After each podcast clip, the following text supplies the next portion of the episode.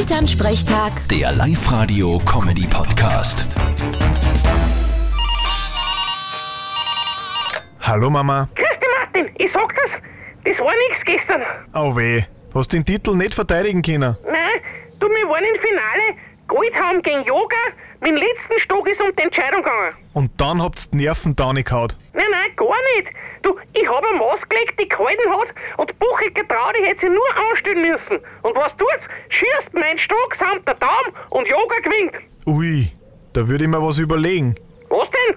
Naja, das ist wie wenn's beim Fußball in der letzten Minute absichtlich ein Eigentor schießt. Das klingt nach Wettbetrug.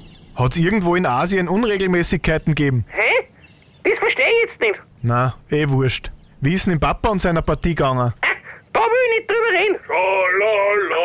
Oh, Das klingt nach Sieg. Ja, ey, komm, will ich nicht drüber reden. Die haben mir nur einen Klick gehabt. ja, ja, der Neid ist was Schlimmes. Schala- Gratuliere. Und Mama, tu dich nicht an weh. Vierte. Ja, ja, bitte, Martin. Elternsprechtag. Der Live-Radio-Comedy-Podcast.